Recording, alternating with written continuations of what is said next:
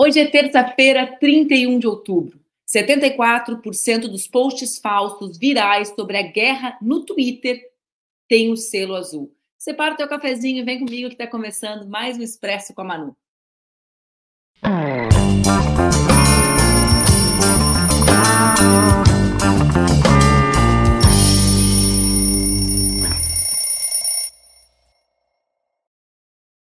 Bom dia, bom dia, bom dia. Terça-feira, 31 de outubro, e está começando mais um Expresso com a Manu, meu programa que acontece entre segundas e sextas-feiras aqui nas redes do Opera Mundi, com transmissão simultânea nas redes Ninja. O Expresso pode ser acompanhado ao vivo, pode ser acompanhado gravado e também pode ser acompanhado no formato podcast. Não esquece, de compartilhar o programa com as tuas amigas, com os teus amigos, com aquela pessoa que precisa saber um pouquinho mais e também de dar o teu like, fazer o teu comentário, etc, etc, etc. Tá com o cafezinho pronto? Tudo em cima por aí para a gente começar o nosso programa. O programa de hoje é um programa em que nós decidimos falar sobre um tema que volta e meia aparece atravessado nos assuntos que a gente conversa aqui no Expresso. E eu então pedi para que nós organizássemos uma pauta inteira, exclusiva sobre ele. O que é? O que, que nós vamos falar hoje? A gente vai falar sobre desinformação, internet, algoritmo e como as redes têm ajudado a extrema-direita no mundo. A gente sabe que as nossas vidas estão cada vez mais conectadas ao uso das redes sociais, mas também é preciso que a gente compreenda como as plataformas contribuem para amplificar alguns discursos nas redes, gerando assim desinformação. Nos últimos dias, a gente está sendo alimentado com muitos conteúdos sobre a guerra na região de Gaza. E é no antigo X, é no X, antigo Twitter, não antigo X. Toda vez que eu falo X, eu me lembro da Xuxa, né, gente? Eu acho que o Elon Musk tinha que ser multado, porque esse X é o X do show da Xuxa para a geração que nasceu nos anos 80, como eu. Mas vamos lá. É no X, antigo Twitter, que muita desinformação sobre o tema tem circulado. Só para vocês terem uma ideia, 74% das publicações falsas sobre a guerra carregam o selo azul. Você sabe o que é o selo azul? Aquele selinho do lado do nome da pessoa que indica que aquela conta é verificada, o que deveria dar alguma credibilidade, ou o que antigamente, quando o Twitter era um microblog, né, enquanto a gente ia. A gente, o, o, Twitter é uma rede que foi criada para que nós buscássemos ali informação. Era a rede mais jornalística de todas. Ela nunca foi a rede mais popular, sempre foi a rede mais noticiosa, em que todos nós íamos para saber o que de fato estava acontecendo. Era uma espécie de rede de microblogs. Bom, o selo azul era aquilo que indicava que, ok, esse perfil é verificado, essa pessoa realmente é quem diz que é. Até o Elon Musk chegar e comercializar o tão desejado por alguns selo azul. Agora percebo, na tradição, a gente é acostumado a imaginar que aquele é o conteúdo ok.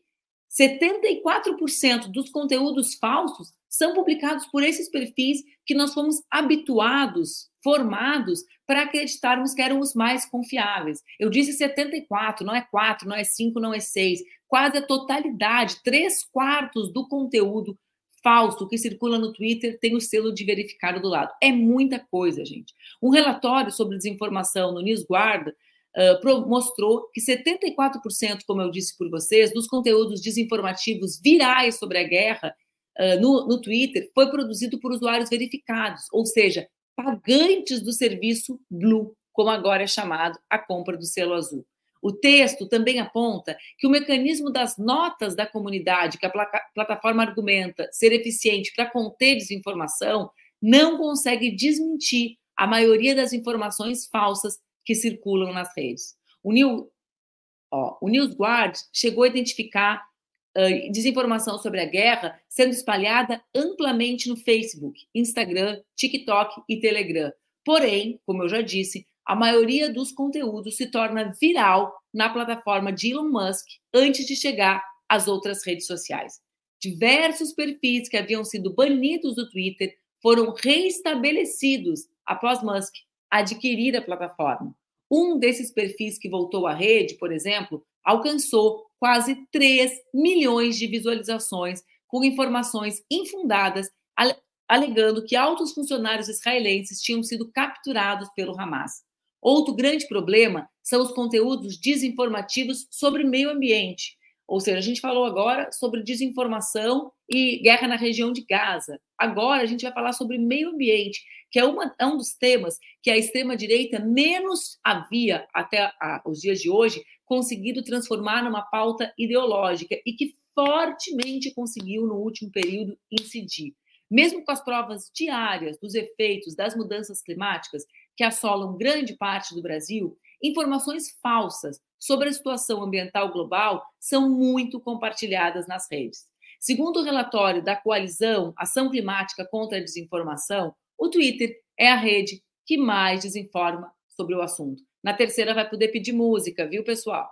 A rede pontuou apenas um ponto em um sistema de avaliação com 21 pontos, que analisou Instagram, Facebook, YouTube, Pinterest, TikTok e Twitter. De acordo com o relatório, o Twitter não possui políticas atuais claras que lidem com a desinformação ou negação climática e nem transparência pública adequada.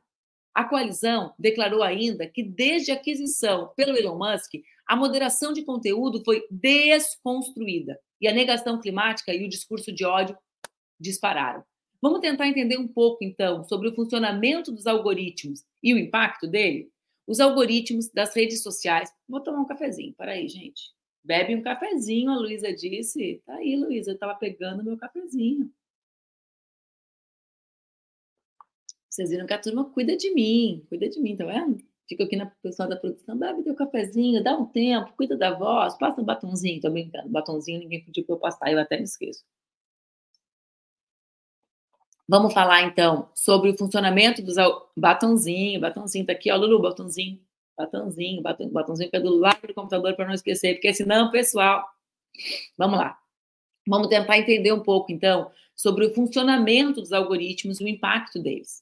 Os algoritmos das redes sociais funcionam como robôs que identificam quais publicações devem ser entregues e com qual intensidade. A intensidade aqui é uma coisa importante, gente. São os algoritmos que decidem o grau de importância de cada conteúdo para cada pessoa, organizando assim a ordem, a hierarquia em que cada um vai receber cada conteúdo. E é justamente aqui que reside a razão pela qual esse conceito nos interessa tanto. Se as nossas vidas estão conectadas o tempo todo às redes sociais, e se essas redes têm algoritmos que definem que devemos ver mais ou menos, quanto, quanto a gente sabe, de fato, sobre o que governa parte da nossa existência, da nossa atuação, da nossa vivência em sociedade. A plataforma X, ex-Twitter, por exemplo, sempre ela, terceira vez, vamos começar a pensar na música para o Twitter.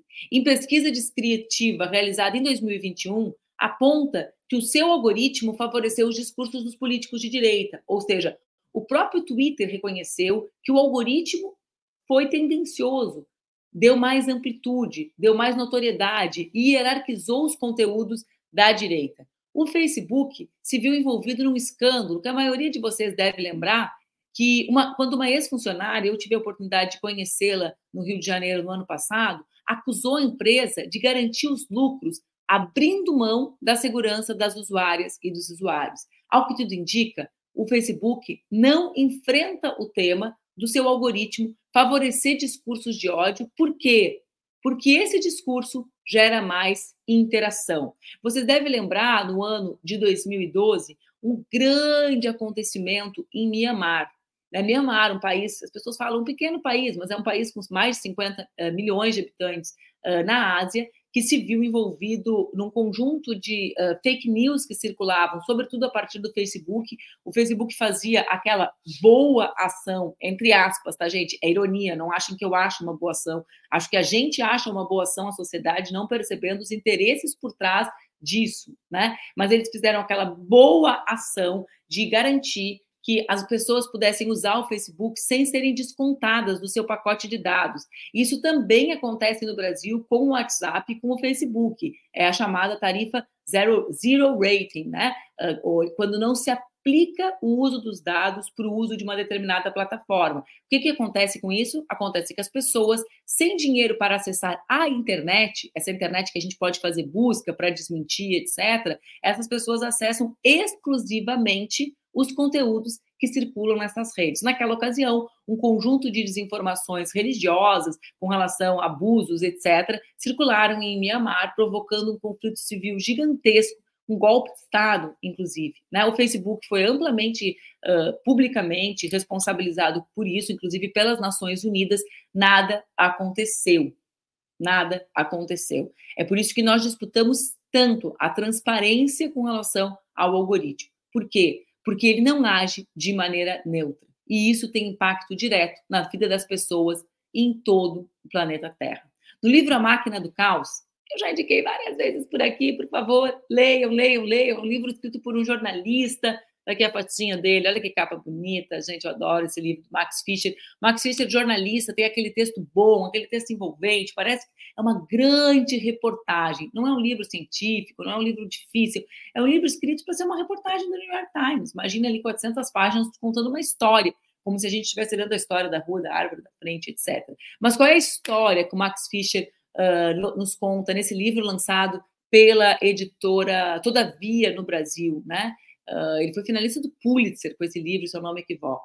Ele divulga uma pesquisa, no formato de uma grande reportagem, ele divulga uma pesquisa com diversas entrevistas com centenas de estudiosos, com executivos do Vale do Silício, com engenheiros, com psicólogos, com sociólogas e também com pessoas que foram vítimas do, do, do algoritmo, vítima das ações, da reação social a partir do que o algoritmo produziu nas vidas delas. O que, que o Fischer faz? Ele mergulha nesse universo das big techs com o objetivo de mostrar como a combinação entre o lucro a qualquer custo, falei sobre isso no programa de sexta-feira, não nos coloquemos contra as máquinas, nos coloquemos contra o capitalismo, né, gente? Como, ó, vejam, o lucro a qualquer custo e algoritmos construídos humanamente para funcionar de forma autônoma proporcionam um terreno perigoso para o desenvolvimento do discurso de ódio e do extremismo. Isso é o que mostra esse livro maravilhoso, A Máquina do Caos, do Max Fischer. O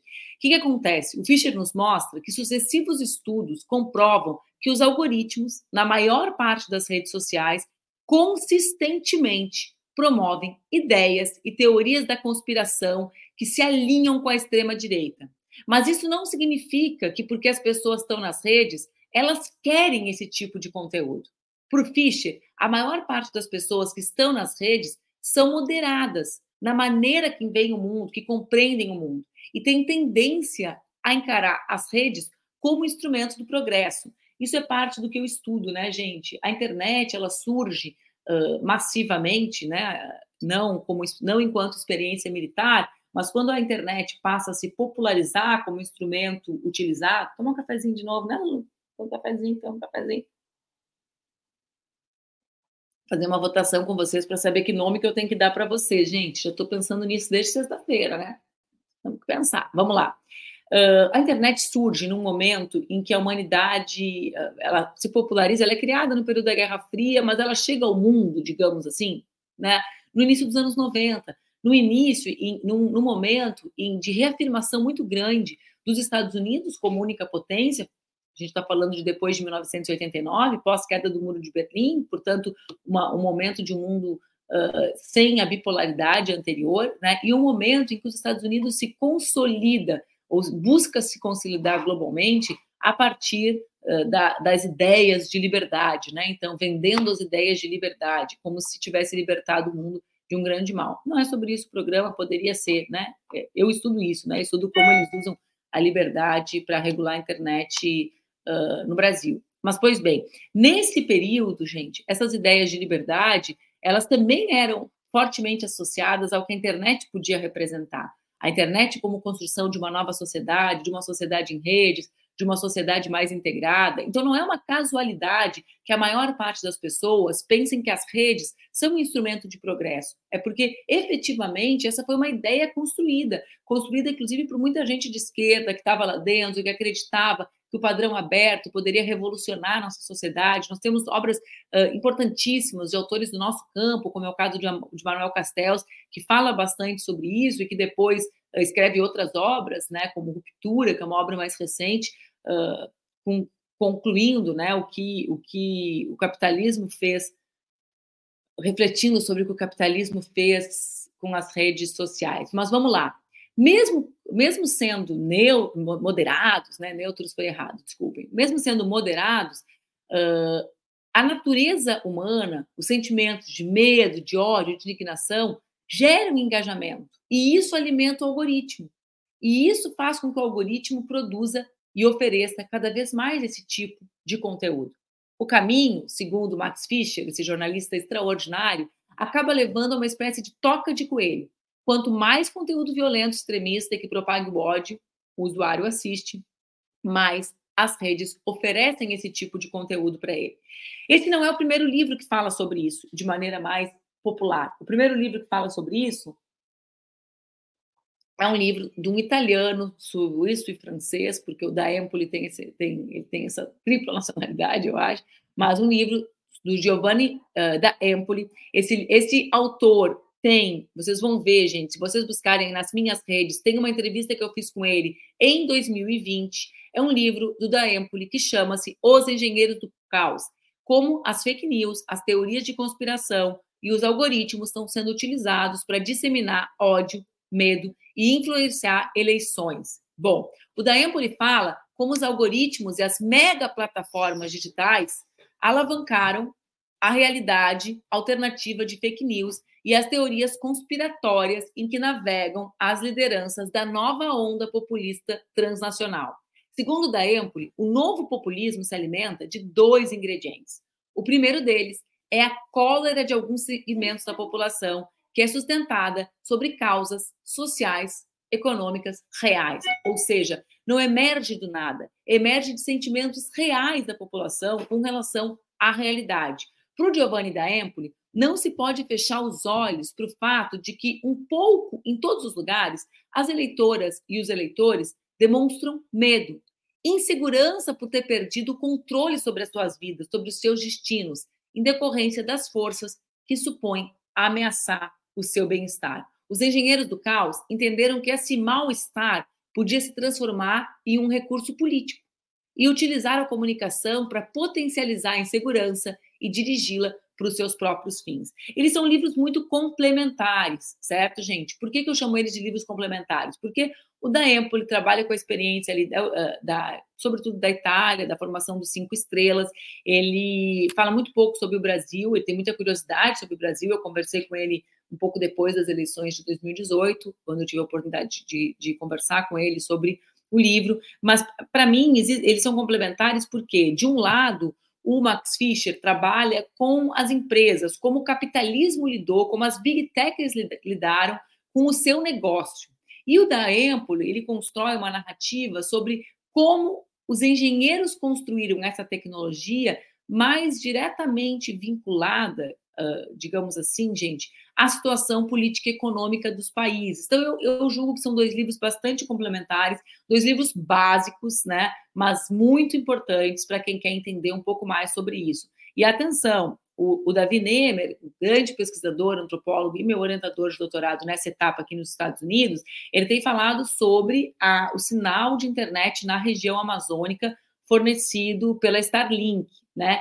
Também é uma empresa com bastante interesses exploratórios na região e uma internet que tem sido fornecida, sobretudo, para garimpeiros. Então, também a região amazônica está uh, sendo objeto de um novo tipo de disputa dessa conectividade, uh, enfim, que acontece por aí. Vamos lá.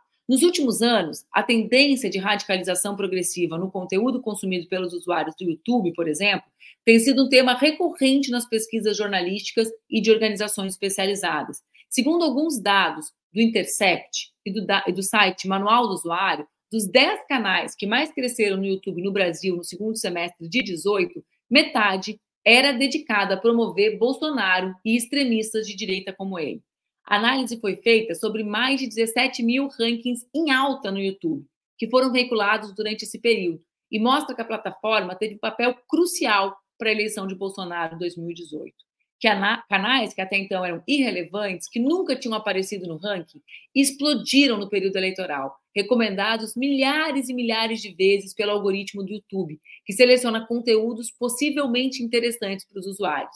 Em 21, um estudo produzido pelo próprio Twitter, quando, quando ainda não tinha sido comprado pelo Musk, mostrou que os algoritmos da rede, como eu já falei antes, priorizaram o impulsionamento de conteúdos publicados por políticos e veículos de comunicação de direita, na maioria dos países examinados. Os dados também mostram que os políticos eleitos, independentemente do partido a que sejam filiados, têm uma amplificação algorítmica quando comparados ao conteúdo político de ativistas sem cargo público. Olha que relevante essa informação, muito, muito, muito importante, né?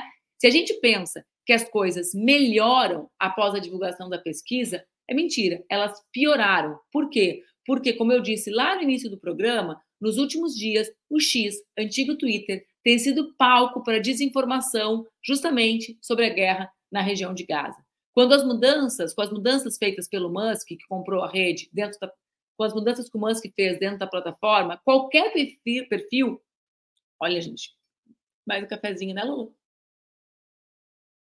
Hum. Bom, qualquer perfil pode ter o selo azul. Isso eu já falei para vocês antes. O que, que significa isso? Significa que ele vira verificado, o que para a sociedade denota algum grau de confiabilidade. Pois bem, acontece que agora esse selo acaba servindo para propagar e legitimar desinformação. Outra rede social bastante utilizada pela extrema-direita, como vocês sabem, é o Telegram. Aliás, continuo dizendo, o Telegram do presidente Lula não é não é, como é que se fala, abastecido, atualizado, desde 26 de abril.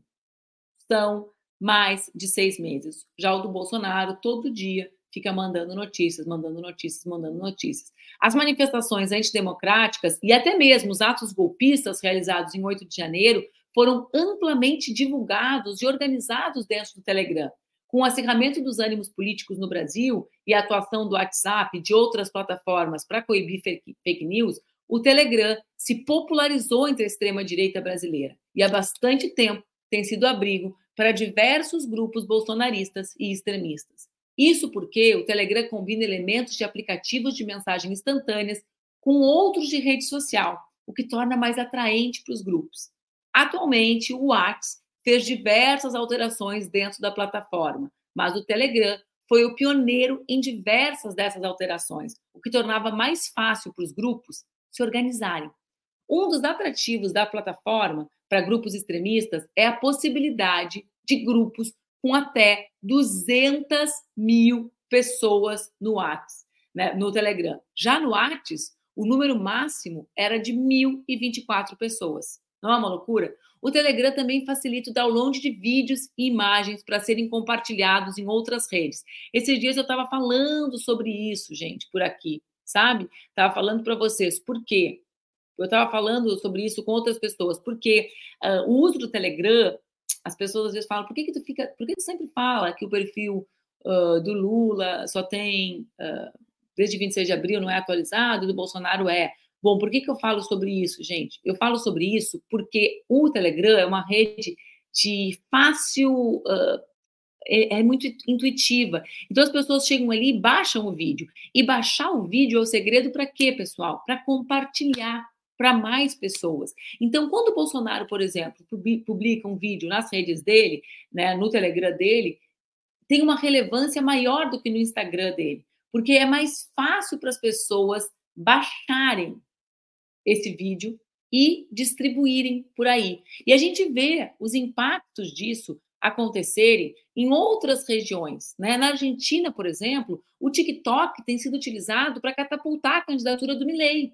Olha só, a empresa de pesquisa Zuban, né, uma empresa uh, chama-se Zuban e Córdoba, uh, em uh, Milley tinha mais de 40% das intenções de voto entre os jovens entre 16 e 30 anos no mês de julho, um mês antes das primárias quase o dobro do Massa, que era o que estava mais próximo dele. Em 4 de setembro, o perfil no TikTok do Milley tinha mais de 1 milhão e 400 mil pessoas, sete vezes mais do que o perfil da Patrícia Burris. e 34 vezes mais do que o perfil do Sérgio Massa. As pessoas podem gostar ou não gostar da maneira como o TikTok se organiza, não é sobre isso o assunto. O assunto não é, ai, é muito de jovem, ai, tem dança, ai, tem não sei o quê, ai, tem. Não é sobre isso, mas é sobre a, o fato da juventude se identificar com essa plataforma e de muitos de nós estarmos completamente ausentes dela, né? Ou tendo ali uma atuação meramente burocrática. É no TikTok, essa rede social chinesa, que o Milley reforça os pilares da sua campanha,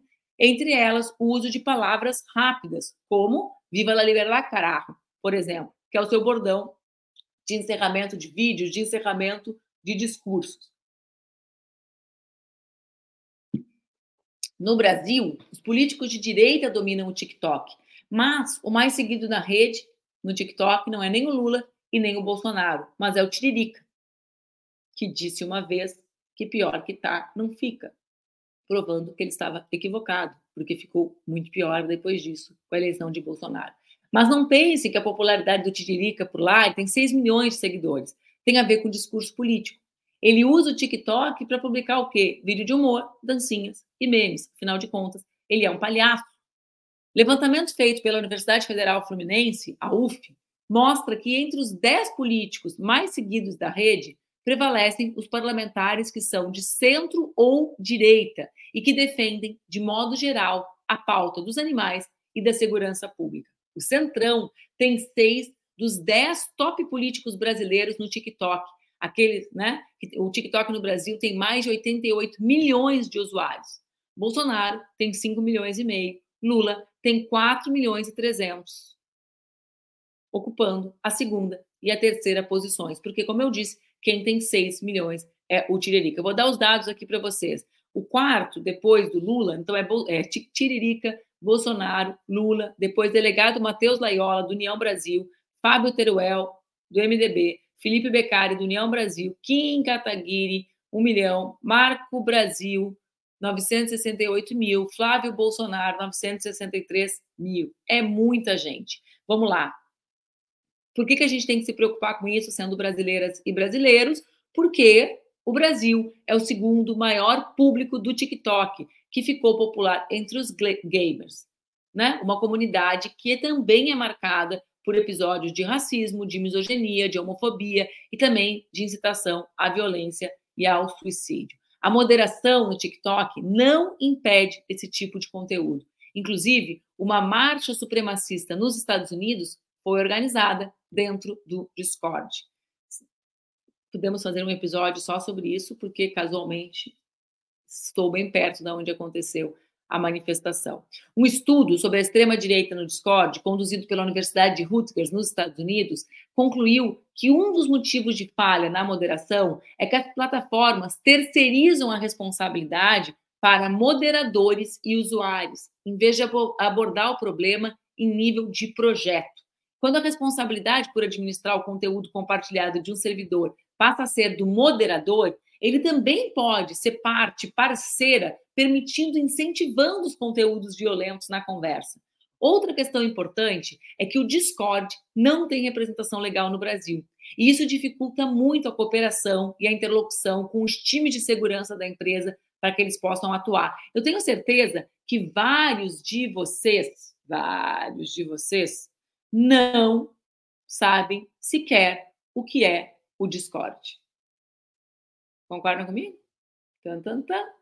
Recentemente, a plataforma anunciou que fez treinamentos de quase mil policiais e promotores do Brasil em parceria com o Ministério da Justiça. Foram capacitados profissionais de 16 estados das cinco regiões do país com o objetivo de combater crimes cibernéticos dentro do aplicativo. Eu acho, desculpa, gente, não vou dizer que eu acho engraçado, porque eu acho um verdadeiro terror que nós tenhamos que treinar os promotores, os, os policiais para combater o crime e que a plataforma não se responsabilize por uma moderação que permita que não permita o acontecimento de tantos crimes. Vocês não acham? Eu acho assim uma verdadeira insanidade. O programa de treinamento das autoridades brasileiras faz parte de uma iniciativa mais ampla do Ministério da Justiça que inclui parcerias com outras plataformas. Olha só, a Luísa da produção está me trazendo e eu quero mostrar para vocês um dado da pesquisa Quest. Olha só, que mostra justamente o, como as pessoas têm a percepção de que as notícias positivas do governo não se destacam em relação às negativas, mostrando, né, como de fato, de um lado, a gente sabe que o algoritmo uh, não favorece o nosso campo político e de, e de outro lado, como a necess... nós temos a necessidade de usar as nossas redes para a construção de uma comunicação que efetivamente faça a disputa. Vocês estão vendo? Vocês têm ouvido mais notícias positivas ou negativas sobre o governo? Aí está ali.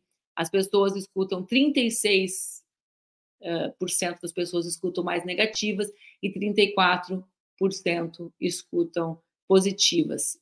Uh, isso, para mim, diz muito sobre a forma como a extrema-direita se organiza, como a, o algoritmo favorece a extrema-direita, mas também diz sobre como nós não conseguimos disputar uh, essas redes, né? dentro dos limites que nós temos para disputa, afinal de contas, o algoritmo não é nosso amigo.